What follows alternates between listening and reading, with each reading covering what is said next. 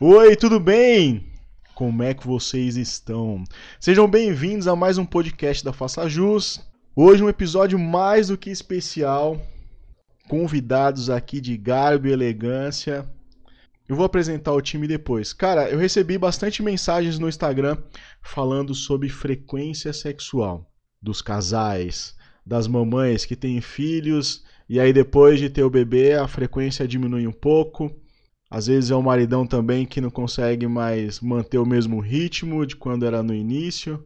Bom, a gente vai falar sobre isso hoje. Deixa, deixa eu apresentar o time que está aqui. Tem uma surpresa para vocês. Dri Muniz.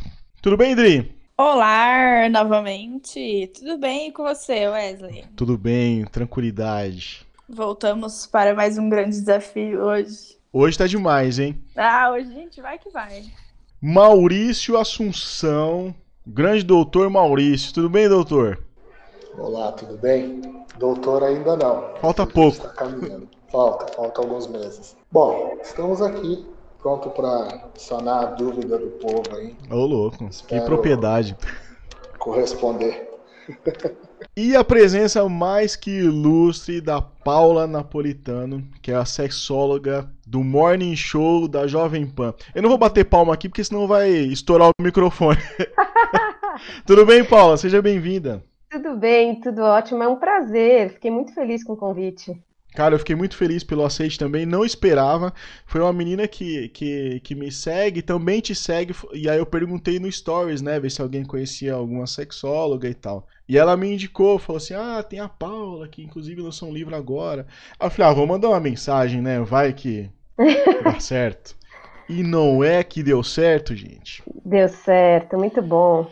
Sensacional. Bom, vamos começar então com algumas perguntinhas aqui do pessoal e aí depois a gente entra nesse tema da frequência sexual, pode ser? Combinado. Então vamos lá. Primeira perguntinha vem aqui do codinome Sua Dona 171. Maurício, o que é 171 nos artigos? 171 é estelionato. Meu Deus do céu, é, belo. Falador, né? É a pessoa que, que consegue cometer o delito usando simplesmente as palavras.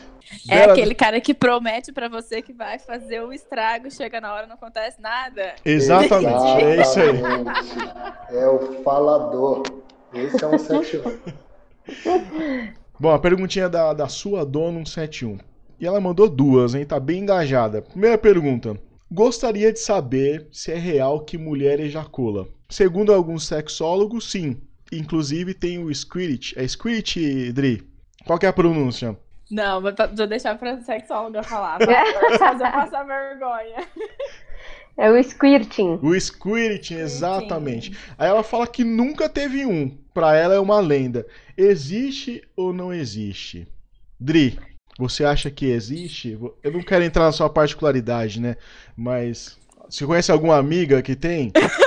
existe, eu já tive. Um minuto de silêncio. Por que você não me falou isso Mas... fora do ar, pô? Mas sabe por quê? Um pequeno constrangimento agora. Direto, diretaço. Não, mas sabe o que é? É muito interessante a pergunta, porque realmente não é uma coisa igual o filme pornô. Não acontece com facilidade. Se fala pra não você que eu tive uma vez, é tipo surreal. Uma vez é o meu troféu. é, eu vou falar, meu, meu troféu, qual é? Doutora é. Paula, e aí? Então é verdade, então, é, na verdade, existe, não existe um consenso entre os especialistas sobre ejaculação feminina. Vem mostrando algumas coisas diferentes. Então, alguns estudos que fizeram, inclusive, ultrassom da bexiga, antes, depois do orgasmo e tal, viram que muitas vezes é a urina que saiu ali da bexiga.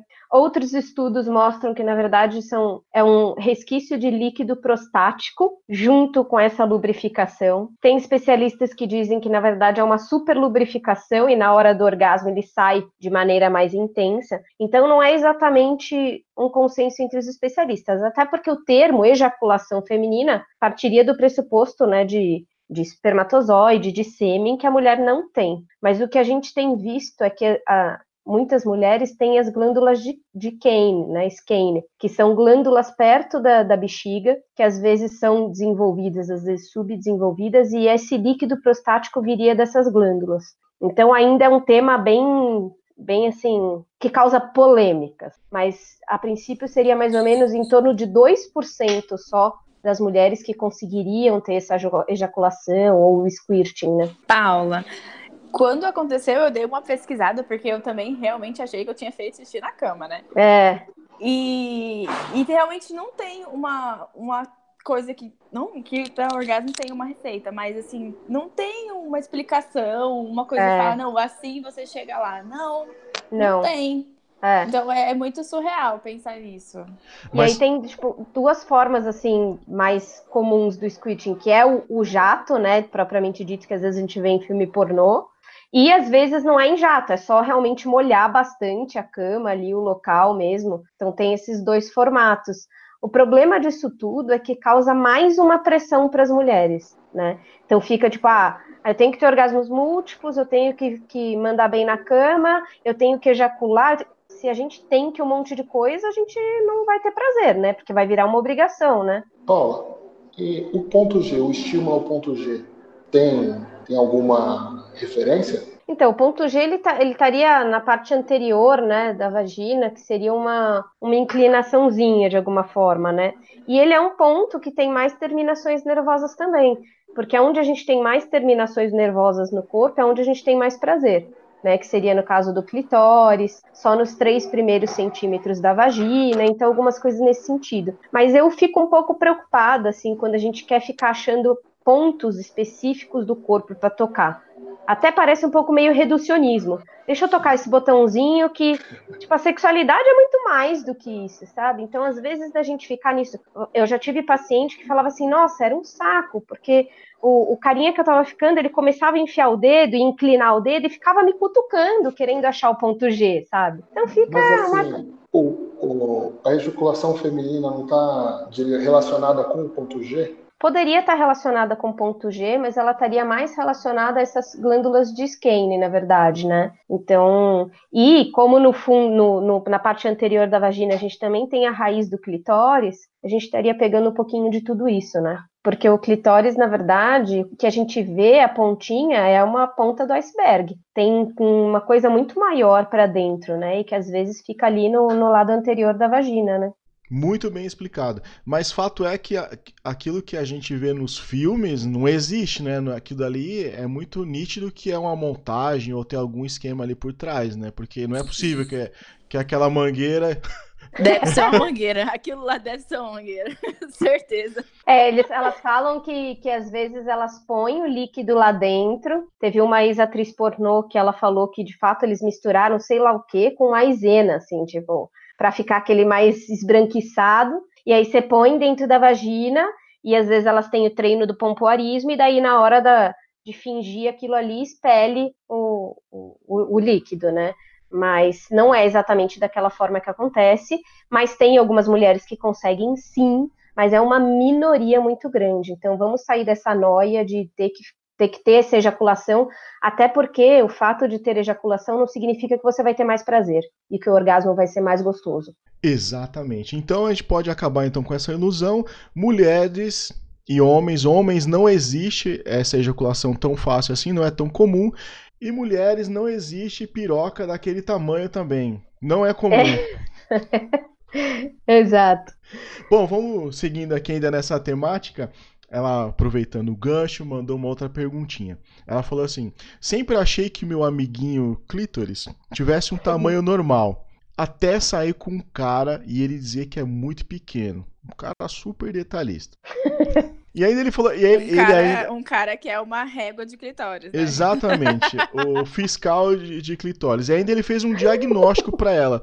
Falou que ela não tinha orgasmos múltiplos com frequência por conta do tamanho do clitóris dela. Olha só, você é. sai com a pessoa, a pessoa te mede e te deixa com essa baixa autoestima.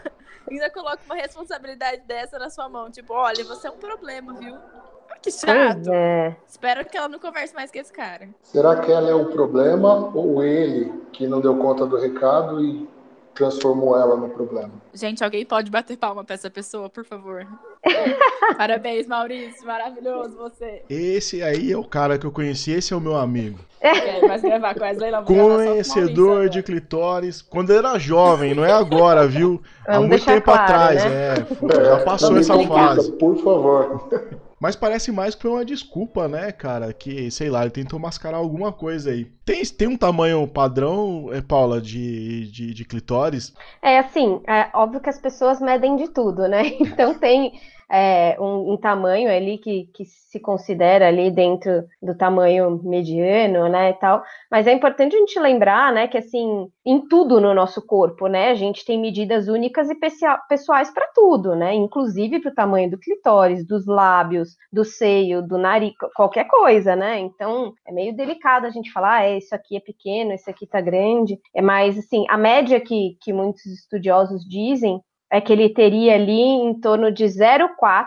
a 4 centímetros. Ou seja, é um leque grande, né? Então seria ali uma média de 1,6 centímetros, né? Mais ou menos. Então, assim, é, é, uma variação enorme. E assim como uma mulher que tem um clitóris grande pode não sentir muito prazer, uma mulher com clitóris pequeno pode sentir muito prazer, porque não é o prazer, não é o tamanho que define o prazer. Isso é um mito que tem, inclusive, com os homens, né? Que o tamanho de pênis, se tem pênis grande, é porque vai dar mais prazer. E não é verdade. Às vezes um pênis grande pode, inclusive, incomodar, por exemplo. Né? Finalmente os humilhados real foram oficial. exaltados agora. É um real oficial. É aquela frase maravilhosa, né? De que não adianta um, um, grandão que não sabe fazer nada, é muito verdade. Então, Melhor um pequeno brincalhão do que um grande bobão, né? Isso mesmo. Muito é, obrigada. Existem, existem algumas, algumas cirurgias para casos de quando os lábios são muito, muito grandes e atrapalha a pessoa. Mas no caso do clitóris, acho que não tem como é, ter uma cirurgia estética para isso, né? Acho que são terminações muito sensíveis, é, né? É, e é isso, né? O clitóris, ele, ele, tem, ele tem por volta de 8 mil terminações nervosas. É o dobro de terminações nervosas que a cabeça do pênis tem, por exemplo. Então, o clitóris Gente, é mulher é, um poderoso. É fato, mulher é um arraso mesmo. mulher é um arraso. Aí depois vem um bobão desse pra falar que a moça, coitada, não. Ah. Então, assim, acho Você que é. tá tirando assim, a culpa é minha, eu coloco em quem eu quiser. É, eu acho que assim, não dá. O, o tamanho não vai definir prazer. Né? Agora, é óbvio que se, por exemplo, se o clitóris está muito pequenininho, às vezes, na penetração, que poderia estar tá estimulando a, a fricção se os dois estão encostados, às vezes não está encostando muito no clitóris, mas daí existe a mão para encostar no clitóris, aí precisa todo um auxílio, né? E vamos lembrar que isso não é só a penetração que importa, né? Então, os dedinhos, a língua, todo esse arsenal aí é muito importante, né? Então, assim, trocando miúdos vai da habilidade, né? É, é, porque, assim, hoje em dia, as pessoas, elas tendem a, com internet, essas coisas, elas ficam procurando meios de, de, de satisfazer melhor ou não, ou uhum. assistindo vídeos. E elas esquecem de aproveitar aquele momento para curtir e satisfazer de uma Exatamente. gostosa. Então, por isso né, que as coisas ficam assim hoje, tudo é problematizado. É, pois é, e você vê, né, para ela isso não era um problema, né? E aí uma crítica ou um comentário fez com que ela começasse a se questionar em relação a isso. E vamos lembrar que, na verdade, é, são poucas também as mulheres que conseguem ter orgasmos múltiplos, né? Precisa de uma excitação muito grande, precisa de muitos estímulos, né? Não ter tanto uma repressão sexual aí, né? É um conjunto grande de, de fatores que vai incentivar a, né, positivamente a ter o orgasmo e que vai prejudicar não só o tamanho, senão, né, a gente reduz muito a possibilidade. Mas agora pensando no tamanho, é, durante a excitação a vagina muda de tamanho, né? Como muda. isso funciona? Me explica, por favor. É, a, a mulher, quando ela fica. Por isso que até a gente fala, né? Principalmente para as adolescentes, quando vão ter a primeira vez delas, precisa ser com alguém que elas queiram, no momento que elas estejam seguras, que elas estão confiando, porque se elas não estão tão, tão preocupadas, estão com medo por toda aquela questão que se fala que dói, aí ela já está com a vagina contraída, a lubrificação diminui, ela não está excitada, então a vagina não dobra de tamanho, a chance de doer é maior. Então, quando a mulher está excitada, a vagina dobra de tamanho. para dentro, né? A profundidade dela, ela fica mais próxima ali do colo do útero, o colo do útero sobe, como se fosse ficar direto a passagem do colo do útero, quase como para ajudar realmente uma fecundação a acontecer. Mas isso acontece na primeira vez também? Por exemplo, quando também. ela vai perder a virgindade, também acontece esse efeito? Se ela estiver excitada. O problema é que muitas vezes ela tá com todo aquele medo e às vezes o casal nem sabe explorar muito, preliminar e tal, aí não. Tá, mas aí nesse momento de excitação, o, os lábios ficam inchados, tudo isso modifica também ou não? Sim, sim, porque daí vem mais sangue para tudo. Então, o clitóris também fica mais durinho, como se fosse ele tem uma pequena ereção também, fica mais a vagina inteira fica mais mais rosada, tudo fica mais inchadinho. Muito bom. Então, sim, a, o clitóris também já vai dar uma aumentadinha na hora da excitação.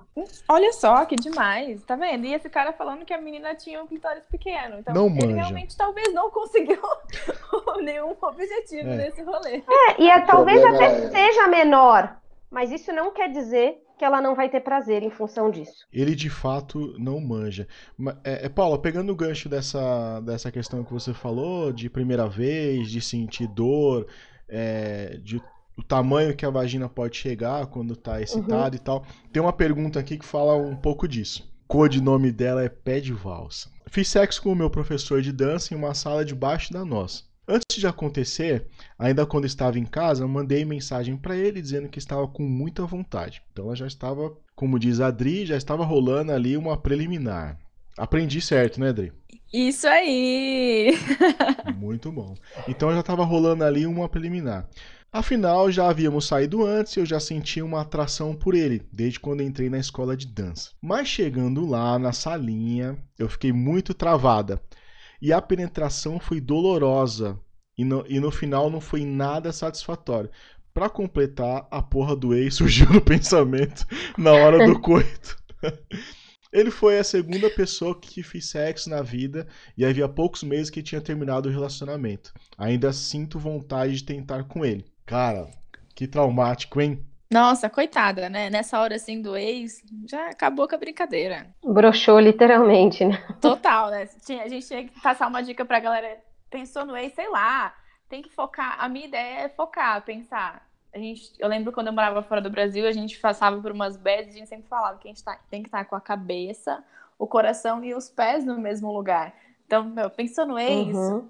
para ali, ó, onde eu tô, onde meu pé tá, onde meu coração tá, onde minha cabeça tá, todos no presente. Senão, vai brochar, vai cortar o rolê, vai estragar tudo. É isso que você tá falando, é muito legal, que a gente tem até uma técnica mesmo que a gente usa no consultório, que é quando. Porque é isso, né? Se a cabeça de cima tá pensando, a de baixo não vai funcionar. Isso serve para homem e para mulher, porque se você tá com a cabeça de cima pensando, você não tá sentindo, e sexo é sentir. Então, uma forma de você conseguir se manter no presente é o que a gente chama de verbalização interna, que é quando você começa a verbalizar, às vezes, para você mesmo, mentalmente, o que você está sentindo. Então agora ela tá tocando aqui, ou ele tá fazendo isso, eu tô sentindo isso, eu tô ficando excitada. Então você verbaliza internamente as suas sensações, porque isso é, te faz ficar no presente. Né? É, vai é. focando essas sensações. É, ou é o que você está fazendo, ou o que você está olhando. Agora eu estou tocando aqui, agora eu estou fazendo isso. Nossa, que gostoso, não sei o quê. Você verbaliza internamente as sensações que te força a ficar no presente. E é até bom para quem está ali na hora, para você prestar atenção. Ah, eu pus a mão, eu fiz isso, é. ele reagiu assim. Vai até auxiliar no foco da situação e fazer o sexo ser melhor, com certeza. Maravilhoso, Exatamente. Paulo. Exatamente. E aí, assim tem algumas coisas no caso dela, né? Primeiro que assim, faltou preliminar. Eu uso muito uma metáfora que é o copo do desejo. Eu digo que todo mundo tem um copo do desejo, que tá, pode estar tá vazio, pode estar tá meio, pode estar tá cheio, e a gente tem que encher o nosso copo do desejo e o casal encher o copo do desejo um do outro. Então, provavelmente, o copo do desejo dela estava meio baixinho. Juntando com isso, ela estava tensa, ela estava ansiosa, ela estava nervosa não teve uma quebra ali de, de, de, de clima, de começar, de beijar, de entrar, eles foram para o sexo só. Né? E aí isso fez com que ela realmente não conseguisse curtir, se excitar tanto, talvez.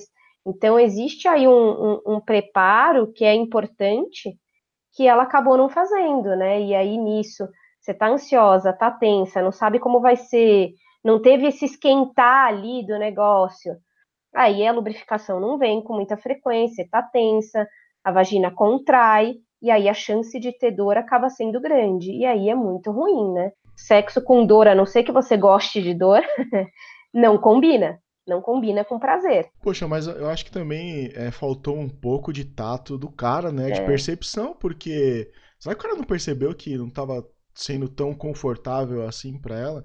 Porque eu acho que o Maurício pode até dizer é, pelo menos a, a, preocupação do homem é sempre saber se a mulher tá tendo prazer, se ela tá satisfeita, ou se tá sendo bom para ela, sabe? Sei lá, acho que faltou um pouco de tato dele, né, Maurício? Sim, é, eu ando assim, eu, eu observo muito hoje em algumas redes sociais, assim, algumas páginas, que muitos caras eles não têm esse feeling. É, hoje em dia eles se achando assim, pode ser um problema até desse professor, é, se achando o fodão, ele não pensou nela porque pelo momento, então nem, nem se preocupou na preliminar. E hoje em dia é difícil você ver caras falando que curtem uma preliminar bacana. Então, a não ser que ele seja experiente, porque fora isso, eles não se preocupam. E o problema aí deve ocorrer, deve ter ocorrido isso. Ele não, ele não chegou nessa excitação toda para deixar ela excitada. Porque hoje em dia a gente, assim, os mais experientes se preocupam em deixar a mulher é, bem excitada, no ápice, né? E outros não. É, então, e acho que também a, a situação, né? Se eles já estavam querendo sair, se eles já estavam ali numa coisa de, de flertar, de tudo mais, talvez ser ali embaixo, na sala, onde eles não, não tinham nada muito espaço e local para ter uma preliminar, sendo que, né, eles não tinham ficado uma primeira vez ou coisas do gênero, e às vezes ele podia também estar tá ansioso, às vezes podia estar tá também querendo mostrar um bom desempenho e acabou ficando focando só nele mesmo e não prestou tanta atenção nela, no desejo dela. Ele já partiu, talvez, do pressuposto de como ela falou que estava com vontade e tudo mais, que ela já estava pronta. E não, né? Precisa de todo aí um, um, um investimento nessa preliminar e olhar a pessoa que está do teu lado, né? Mas que nem assim, Paulo, você falou, né? É a mulher ela dá sinais né, da excitação dela, que nem na lubrificação. A lubrificação, acho que assim, é o, o ponto principal para você saber se a mulher realmente está muito excitada. Assim, porque tem mulher que fica encharcada né, no, no jargão. E você, ali você sente, não, realmente ela está muito, ela está pronta. E tem mulher que não sei se ela não, não consegue ficar totalmente lubrificada, é, se é um problema físico dela. Pode ocorrer isso? Pode, pode acontecer, até às vezes por questões medicamentosas, por questões hormonais, da mulher estar excitada, estar com desejo e não lubrificar muito. Né? E aí é importante até o uso de, de lubrificante, a base de água, então isso pode acontecer. Mas, de maneira geral, um dos sinais de que a mulher está excitada é a lubrificação, né? Ah, mas quanto lubrificante, o ser humano ele tem o lubrificante, o melhor lubrificante do mundo, que é a saliva. Então ele pode dar conta do recado. É só ele captar esse feeling, né? Que espetáculo! Muito bom, Maurício. O melhor lubrificante do Ficou mundo. Ficou a dica. Fica a dica aí, viu, meninada jovem de hoje em dia.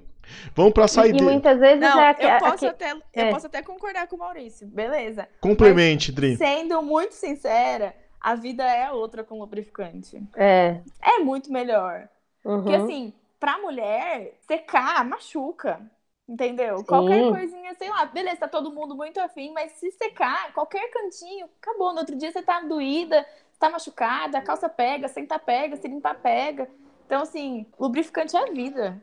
É, e não, não ter vergonha de usar. E assim, a saliva funciona, mas ela, ela rápida, ela não tem muito oleosidade, né? Então rapidamente ela seca, diferente do lubrificante que ali faz com que deslize tudo mais fácil. Mas acho que uma questão também que aconteceu foi que eles foram direto para penetração, provavelmente. Acho que eles esqueceram um pouco do beijo, do beijo no pescoço, orelha, corpo, masturbação, sexo oral, o esfregar só um no outro, toda essa deixar o outro louco de vontade, excitado, acho que eles devem ter ido um pouco com sede ao pote. Concordo, deve ter sido isso mesmo. Muito bom, vamos para para saideira agora, hein? Que é, é, é, um tema que aí os mais velhos agora vão se sentir representados, porque eles mandam muitas perguntas falando sobre isso. Se existe uma frequência padrão de sexo. Porque eu vejo que os caras reclamam bastante, que os casados, né? Que não transam conforme gostaria, a quantidade que gostaria. Existem algumas mulheres também que reclamam dos seus parceiros que não transam como, como elas gostariam. E aí existe, existem outras situações também das mulheres que foram mães recentemente. Então o corpo muda, a cabeça muda acho que até a cabeça do cara também muda, né? Quando, quando a, a esposa se torna mãe, tem a figura do filho, a figura paterna, materna. Existe uma frequência uhum. padrão para isso ou não? Cada, isso vai de cada um. E se isso muda com o tempo, né? Porque eu vejo que o pessoal fala que isso muda bastante. Porque na época de namoro era uma forma e depois casou, mudou um pouco. Então, posso fazer uma pergunta, assim, pra psicóloga? Eu acho que o primeiro, a história da frequência atual, né? É uma expectativa, mas acho que é uma expectativa criada pela sociedade, onde você uhum. tem que uhum. ser transento para ser legal. Sabe? É isso aí. E não Esse é termo isso. foi sensacional. Foi. Mas não é isso que acontece. A gente tem vida, tem tanta coisa que acontece em volta que, como que eu vou falar? Que inibe o tesão, sei lá, tanto problema. Às vezes você tá bem em casa, mas não tá bem no trabalho, sabe? Ah, não, você tem que ser o transento, tem que fazer X vezes. É muito uma cobrança social de um estereótipo de felicidade, inclusive, né? Um casal feliz é um casal que transa, seja ele namorado, sabe? Mas não Total. é assim que as coisas acontecem. Mais opiniões? Maurício, quer se pronunciar? Lembrando que sua esposa tá ouvindo. É, não, é. não, Sou é, pressão. Não, sem pressão, sem pressão, por favor. Não, mas realmente existe, tem um estereótipo mesmo de, de, de quantidades, que quando namora, qualquer lugar é lugar, e depois que casa, realmente a coisa tende a diminuir. Mas são por vários fatores. Eu é, falo por experiência, não tem jeito. É, porque assim, meu, filhos, preocupações do dia a dia, e como a Grita falou, trabalho, é, problemas fora de casa, essas coisas tudo influenciam. É, realmente tem que ter um contrapeso, mas, Paula, como a gente pode encontrar esse contrapeso? Vamos lá, eu acho que é, primeiro que vocês estão falando é exatamente isso que assim, tudo interfere na sexualidade, tipo, simplesmente tudo. Então, um monte de fatores pode interferir. E aí, assim, a frequência sexual ideal é a frequência do casal. É a frequência que o casal vai estar tá satisfeito e vai estar tá bem com essa frequência. Tem casal que é três vezes por semana, tem casal que é uma vez por semana, tem casal que é uma vez por mês, tem casal que é uma vez a cada dois meses. A questão é que ambos, o ideal é que estejam satisfeitos. E que quando tenham relação, muito mais do que a quantidade, seja a qualidade da relação que, que esteja importando, né? O problema, que acontece muitas vezes no consultório, é quando um quer uma frequência muito diferente do que o outro quer. Né? E aí a gente precisa achar aí meios, meios termos aí para conseguir com que nenhum saia se sentindo agredido, se sentindo não valorizado, por exemplo, né? Agora, é, uma coisa que é, que é muito importante é assim: existem dois tipos de desejo, que é o desejo espontâneo e o desejo responsivo. Então, o desejo espontâneo é aquele desejo que normalmente, como o próprio nome diz, surge espontaneamente. Quando? Normalmente na adolescência, quando a gente está com o nosso boom hormonal, no início dos relacionamentos, onde tudo é novo, ou quando o meu copo do desejo está cheio. Se várias coisas estão fazendo com que o meu copo do desejo tá, esteja cheio, obviamente o meu desejo parece surgir espontaneamente. Só que a gente espera, a nossa sociedade espera, que a gente vai ter esse desejo espontâneo para o resto da vida. Isso não é necessariamente real. A gente parte de um pressuposto que relacionamento e sexualidade tem que vir para o livre, espontânea vontade. E não é bem assim que acontece. Para a gente fazer uma pergunta, o que, que vocês fazem por livre, espontânea vontade, tipo, na hora que vocês querem, do jeito que vocês querem? Gente, nem acordar por espontânea vontade eu acordo.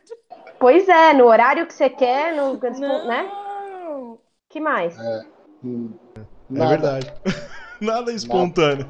Nada, você tipo, você dorme a quantidade de tempo, você come na hora que você quer, o que você quer. Nada a gente Nada faz a gente espontâneo. Faz, só respirar. E por que diabos a gente. Diabos é uma palavra meio forte. Por que, que a gente quer que o relacionamento e a sexualidade sejam totalmente espontâneos, do nada? Não é assim que acontece. É meio que aí, a gente Aí aprende... vem uma galera e, e faz amarração, não é? é. e acha mas, Paula, tá tudo certo. mas será que em cima disso não seria por causa do individualismo? Porque assim, eu sei do meu corpo, eu sei assim do, da minha vontade, mas você cobra a sua vontade no outro, assim. Isso não influencia? Sim, pode influenciar, sim. A gente tem uma sociedade que acaba que foi o, o né, que a gente comentou agora há pouco, dessa pressão e dessa coisa de que tem que transar e sempre para ser bom, para ser não sei o quê. E essa coisa, né, até dos filmes, né, da Disney, e viveram felizes para sempre e acabou. Tipo, e o resto? E toda a construção depois, né? E o casamento, e tudo a dedicação. Então, acho que isso é uma das coisas que atrapalha muito a nossa vida sexual, eu falo bastante disso até no livro, de que a sexualidade e o relacionamento precisam de esforço e dedicação. Então, aí a gente entra no outro tipo de desejo, que é o desejo responsivo, que ele é um desejo que eu não tô com vontade espontânea, tô lá, tô tranquilo, tô no sofá assistindo um Netflix com meu companheiro, com a minha companheira, aí a gente começa a se beijar, começou a fazer um carinho, o beijo começou a esquentar, aí o meu desejo aparece respondendo a um estímulo. A questão é que, na maioria das vezes, a gente nem se permite. Se eu já não estou com esse desejo espontâneo, eu nem me permito tentar alguma coisa. Então, muitas vezes, os casais vão com tudo isso que a gente já falou, que atrapalha a vida, a mudança da vida, é, toda essa questão que nunca é igual do que já foi, e a gente fica explorando o desejo acontecer espontaneamente, muitas vezes ele não vem. Eu preciso dar oportunidade para o desejo responsivo aparecer. E como que eu faço isso? De diversas formas. Eu posso dar oportunidade, por exemplo, de tomar um banho juntos, para ter um momento a dois. E pode ser que o desejo responsivo apareça, pode ser que não. Se ele não aparecer, beleza. A gente, né, também não vai se forçar nada nesse sentido. E aí entra a questão, que eu acho que é um dos principais pontos também, de muitas vezes a frequência ir diminuindo, que é o casal para de ter o um momento de namoro dentro das relações. E isso é muito importante. O momento a dois, o momento para namorar é muito importante. Sempre me perguntam na Jovem Pan, ah, é verdade, ou você acha que, é, que, que faz sentido, que tem que ter o dia para transar? Tem que ter um dia que é o dia de transar? E eu digo que não, mas tem que ter o dia para namorar. Tem que ter o dia do casal. A gente marca tantas reuniões para tantas então, coisas. Explica então, Paula. Explica então o que seria o dia para transar e o dia para namorar. Exatamente. É, até eu fiquei com essa dúvida, é, por favor. O dia para transar é aquela coisa assim, a gente vai marcar, então, ó, sextas-feiras é o dia que a gente vai transar. E aí, tipo, você já sabe. Mas tem vai... gente que faz isso? Às vezes sim. Justamente com essa coisa de tipo, Nossa. ah, a gente precisa combinar para não cair no esquecimento. Né? Mas não Nossa, fica robótico? Mas... mas... não fica aquela coisa ali é, muito no automático? Não é esquisito? Sim, tem casal que até se dá bem com isso, que é o tipo, eu já sei que eu vou ter relação, então eu já vou pensando nisso, de repente eu já ponho uma lingerie, eu já não sei o quê. Mas de modo geral, sim, fica uma coisa de muita pressão, né? Mas o que eu gosto é da ideia do tipo, então, é, a cada 15 dias, por exemplo, na sexta-feira, a gente vai ter o nosso dia. E aí que o casal vai escolher o que, que eles querem fazer a dois. Que eles vão tentar deixar os filhos, se tiverem filhos, com alguém, com alguém da família, né, chamar alguém para cuidar, para eles terem o um momento deles. Que às vezes eles podem ficar em casa para assistir um filme juntos, vão fazer um jantar especial em casa, vão sair para ir no cinema, vai ser um momento que eles vão tomar um banho juntos, que eles vão fazer uma massagem para explorar o corpo um do outro, mas é um momento de namoro, um momento em que um e o outro vão estar focados neles, na relação, na conversa, então, este momento de namoro é muito importante. Mas e o fator surpresa? Não perde?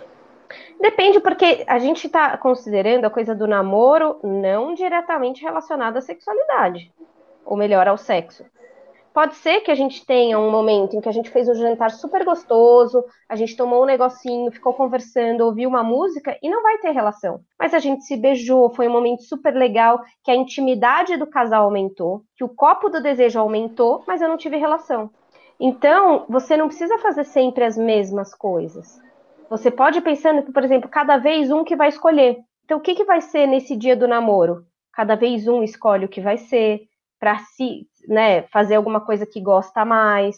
Então vão tomar um banho juntos, vão fazer uma massagem juntos, vão no restaurante que eles queriam conhecer, vão num hotel, vão num teatro, vão em algum lugar onde esse casal é retomado.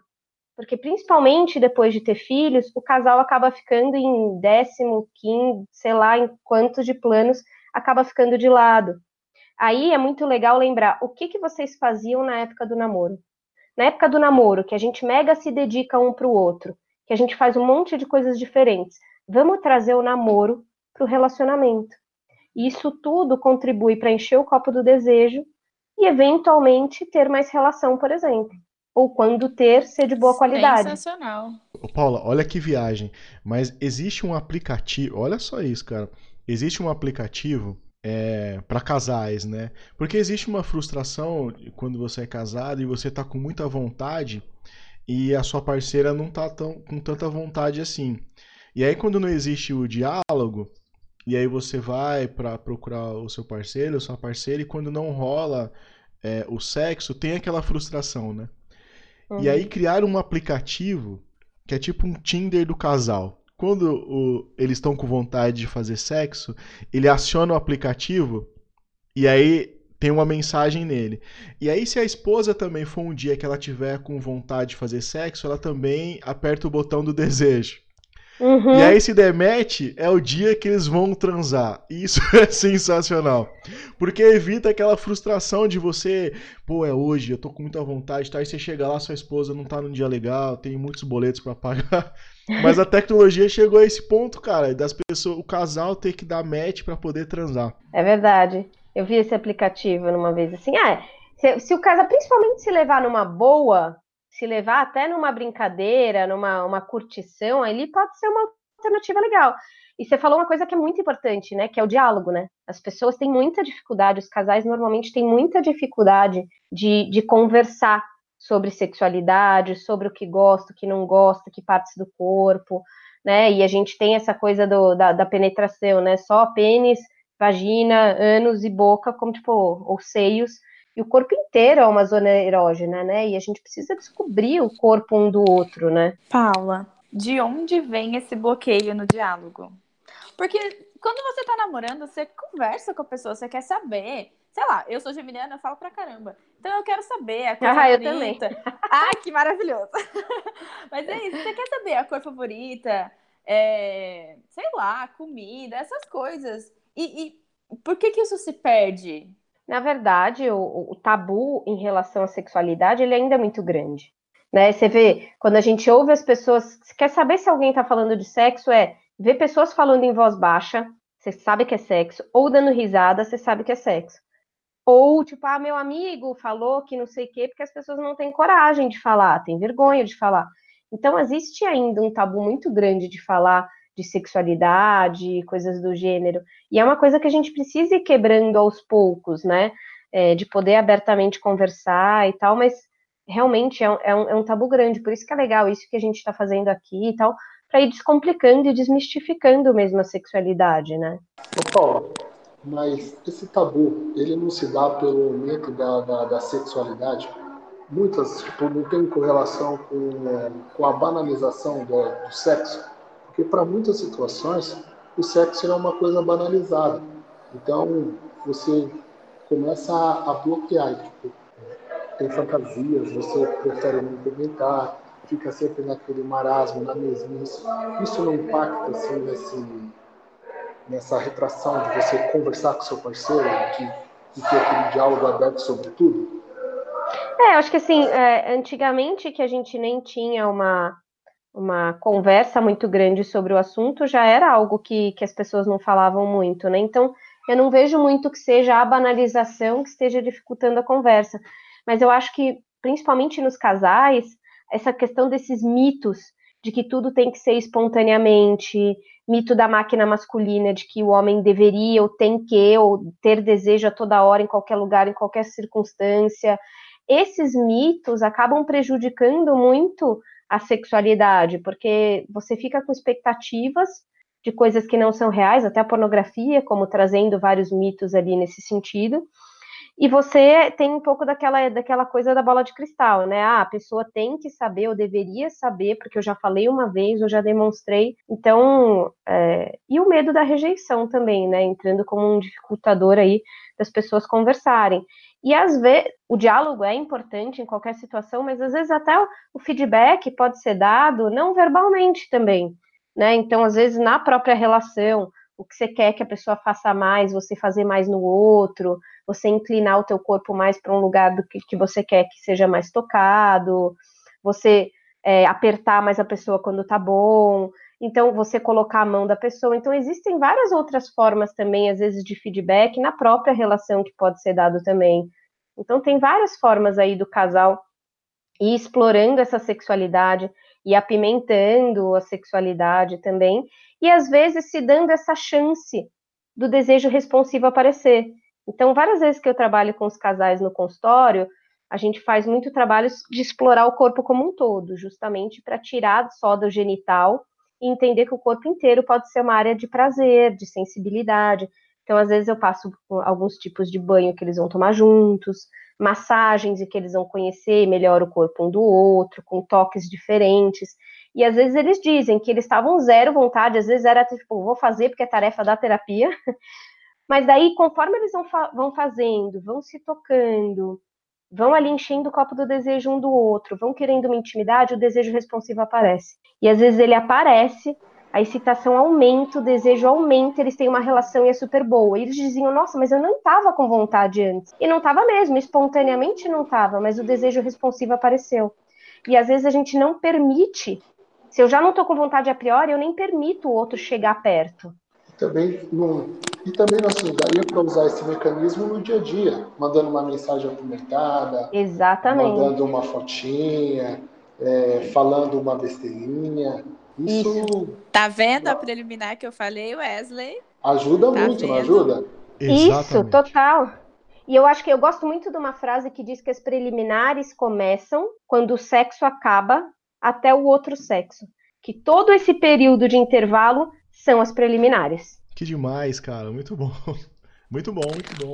Ô, Paula, vamos ver se esses meninos estão espertos. Gente, qual que é o maior órgão do corpo do ser humano, seja ele homem ou mulher? Ah, é a pele. Gente, esse homem é um mito!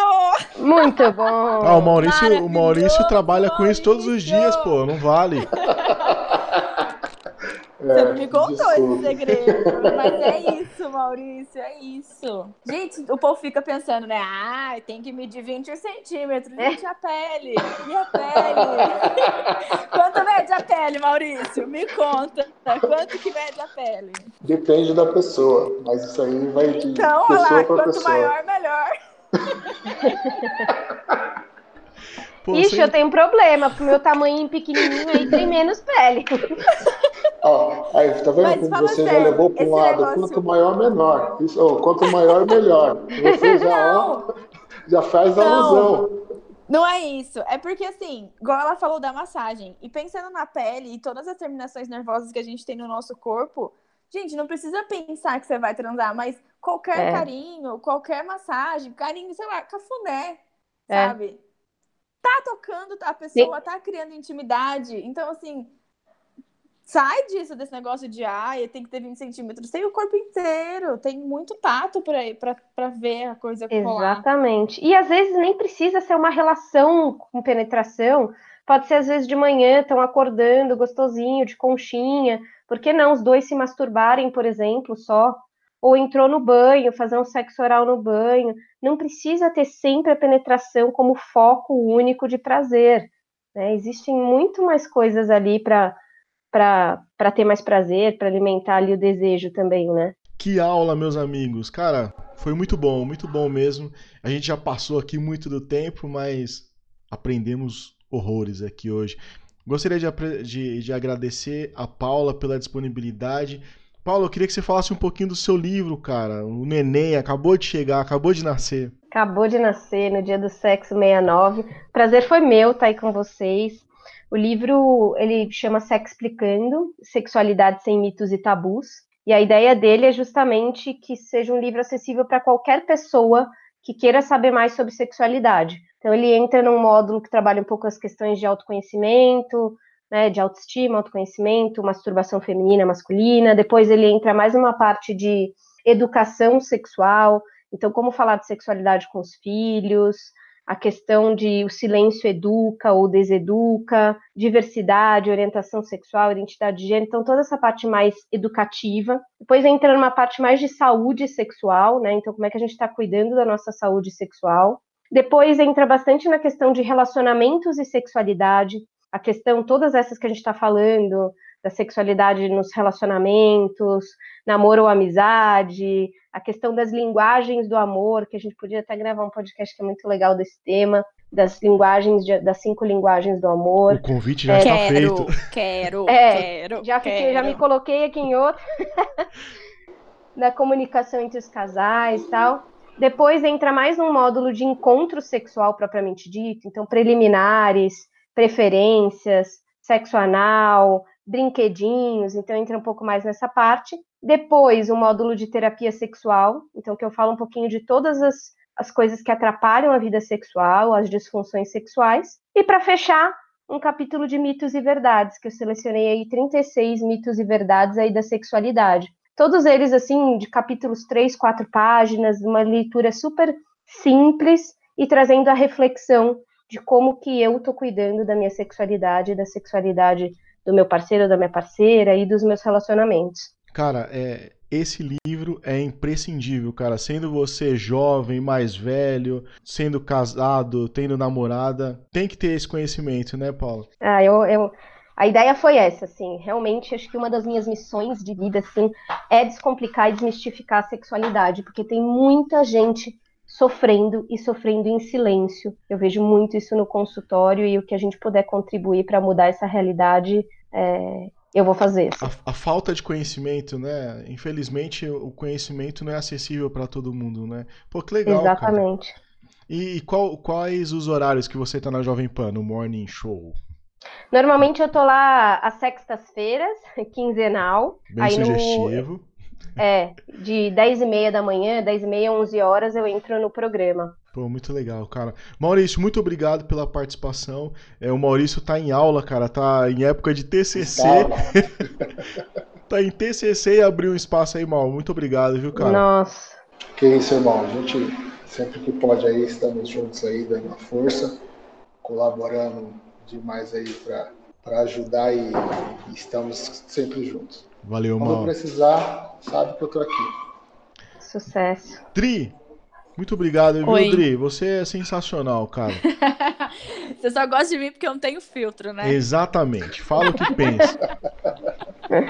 Eu que agradeço. Cheguei em casa correndo, mas deu tudo certo. Muito E obrigado. agradeço muito a Paula, porque hoje eu aprendi muito. Adorei, Todos Paula. nós, creio eu, hein, Drica? Paula, Que legal, Muito gente. bom. O prazer foi meu. Obrigada mesmo pelo acolhimento, pelo convite. Foi, foi muito bom estar com vocês. assim que tiver um espaço na agenda, já vamos encaixar esse próximo do o próximo podcast, viu, Paulo?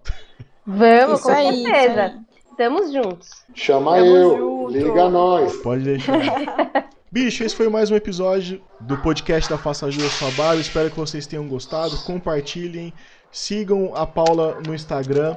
Eu vou marcar, eu vou marcar o- a conta dela quando eu publicar aqui no Stories para vocês seguirem. Busquem o livro. Nunca conhecimento nunca é demais, cara. E é isso. Espero que vocês tenham gostado. Tamo junto. Fui.